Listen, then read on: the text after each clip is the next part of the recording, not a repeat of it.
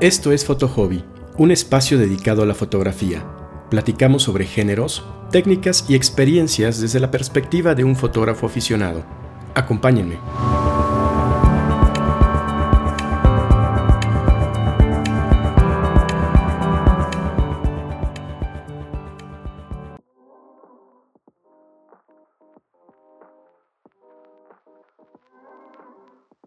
¿Qué tal? Bienvenidos a un nuevo episodio de Foto Hobby. Soy Alberto y en esta ocasión vamos a platicar acerca de los sistemas de enfoque y de medición de luz. Y empecemos por el sistema de enfoque. Este se refiere a la manera en la cual la cámara va a enfocar y puede ser manual o automático. Desde hace varios años las cámaras incorporan sistemas de enfoque automático, los cuales son los más convenientes y los más sencillos de usar. Sin embargo, para que este funcione, la cámara se tiene que comunicar con el lente mediante ciertos circuitos electrónicos. Por lo que en este caso, el lente y la cámara tienen no solo que tener la misma montura, es decir, la forma en la que se conectan el lente con la cámara, sino además que estos circuitos sean compatibles. Pero a pesar de esto, puede haber ciertas situaciones en las cuales te convenga o necesites usar el sistema de enfoque manual.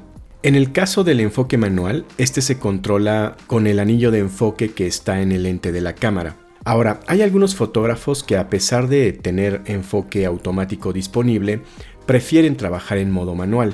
Pero también puede ser que si utilizas un lente de otra marca no compatible con tu cámara usando ciertos adaptadores, puede ser que esos adaptadores te mantengan o no el enfoque automático y en caso de que no lo hagan tendrías que enfocar manualmente.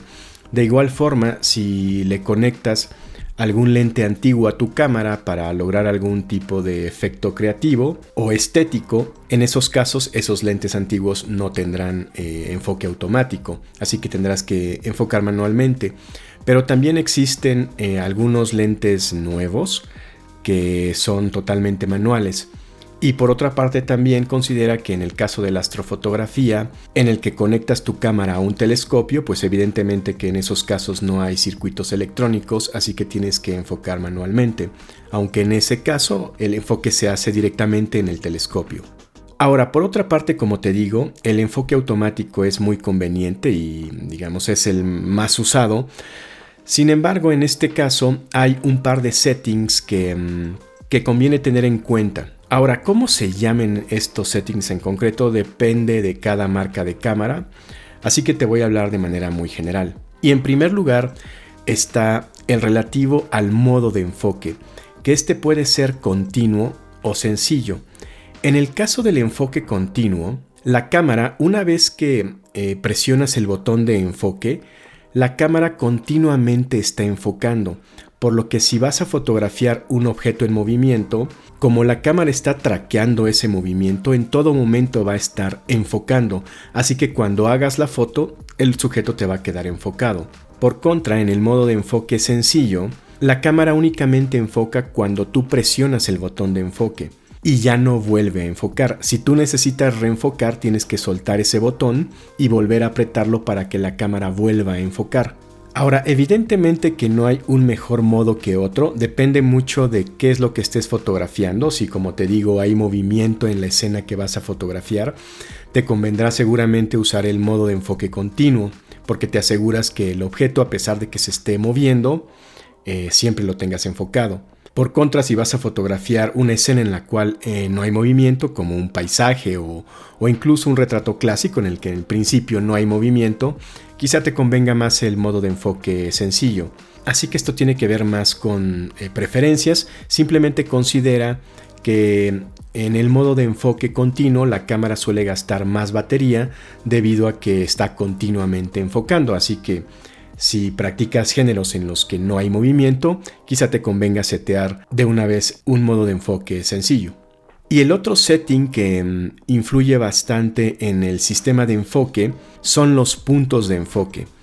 Estos se refieren al área del sensor que la cámara va a utilizar para enfocar, que pueden ir desde todo el sensor, algunos puntos a lo largo del sensor, solo una zona del sensor, enfoque por ejemplo a los ojos o sencillamente un único punto de enfoque. De nuevo, esto es una jungla, digamos, varía mucho en función de cada modelo de cámara, así que te recomiendo que cheques el manual de tu cámara en donde vendrán los distintos sistemas de enfoque que tiene eh, tu cámara en concreto y de nuevo dependerá mucho de lo que estés fotografiando, de si hay movimiento o no, de tus propias preferencias, pero simplemente considera que mm, algunos fotógrafos suelen usar un único punto de enfoque y en ese caso tú seteas manualmente con algún tipo de control en tu cámara el punto específico en donde va a enfocar la cámara.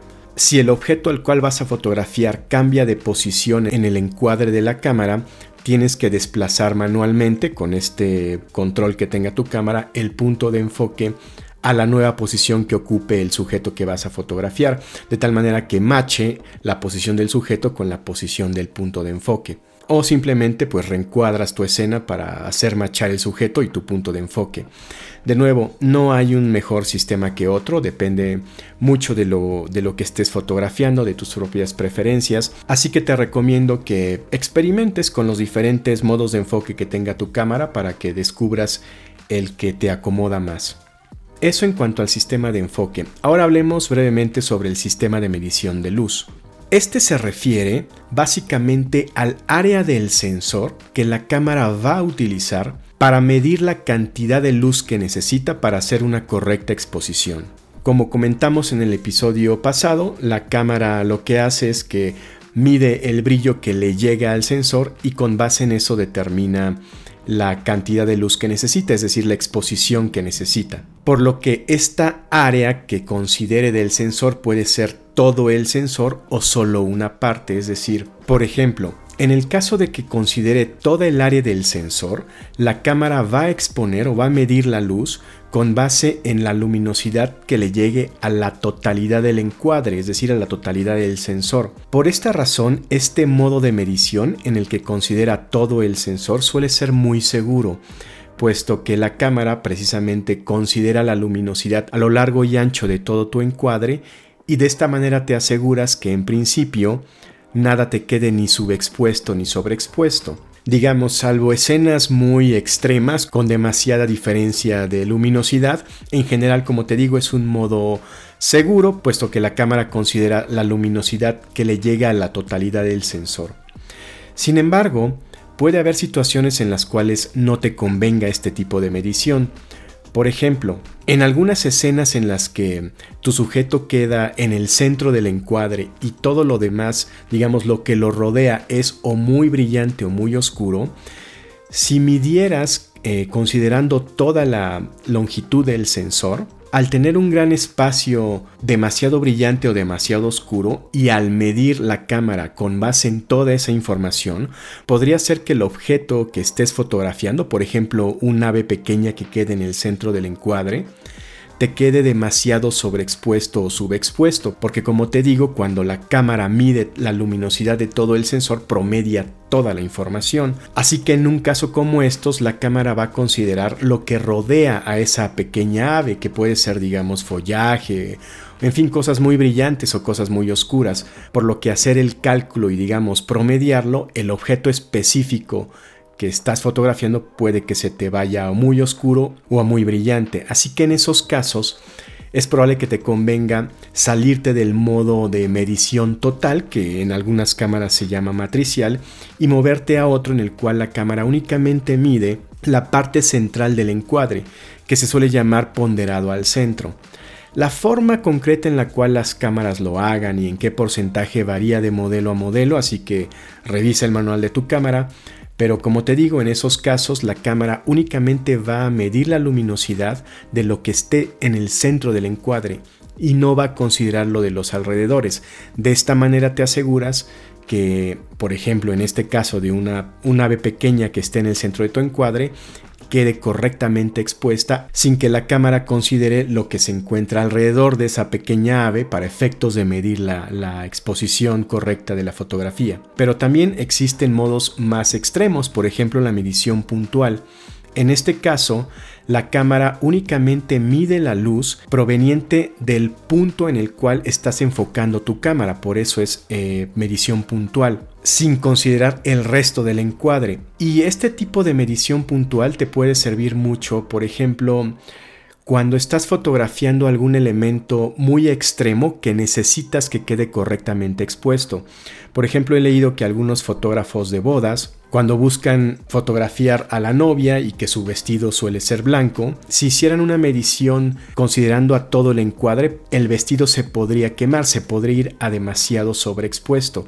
Así que en esos casos más bien miden el vestido, que es la parte importante de esa fotografía, sin considerar el resto del encuadre. Así que, como te digo, en esos casos te aseguras que el objeto más importante de una fotografía quede correctamente expuesto aunque tienes que ser muy cuidadoso porque como la cámara solo está midiendo a ese punto concreto puede, y no considera el resto del encuadre, puede ser que otros elementos de la toma se te sobreexpongan demasiado o se te subexpongan. Ahora, evidentemente que en cada uno de estos settings no hay un camino correcto o incorrecto. Como te digo, depende mucho de, de tus propias preferencias, de la escena que estés fotografiando, es más, si le preguntas a cada fotógrafo, algunos te van a decir, no usa el modo puntual, no usa el modo automático, no hace esto, no haz lo otro, en fin, es realmente una jungla. Así que lo importante es que más bien leas el manual de tu cámara y entiendas exactamente qué es lo que hace cada uno de estos settings, experimentes con ellos y tú mismo descubras con cuál te mm, acomodas mejor en función, como te digo, pues de los géneros que practiques y las escenas que estés fotografiando. Pero de esta forma vas a tener los conocimientos para que cuando te topes con situaciones más complejas de medir o de enfocar, sepas que tu cámara tiene otros modos que te pueden facilitar esas situaciones más complicadas.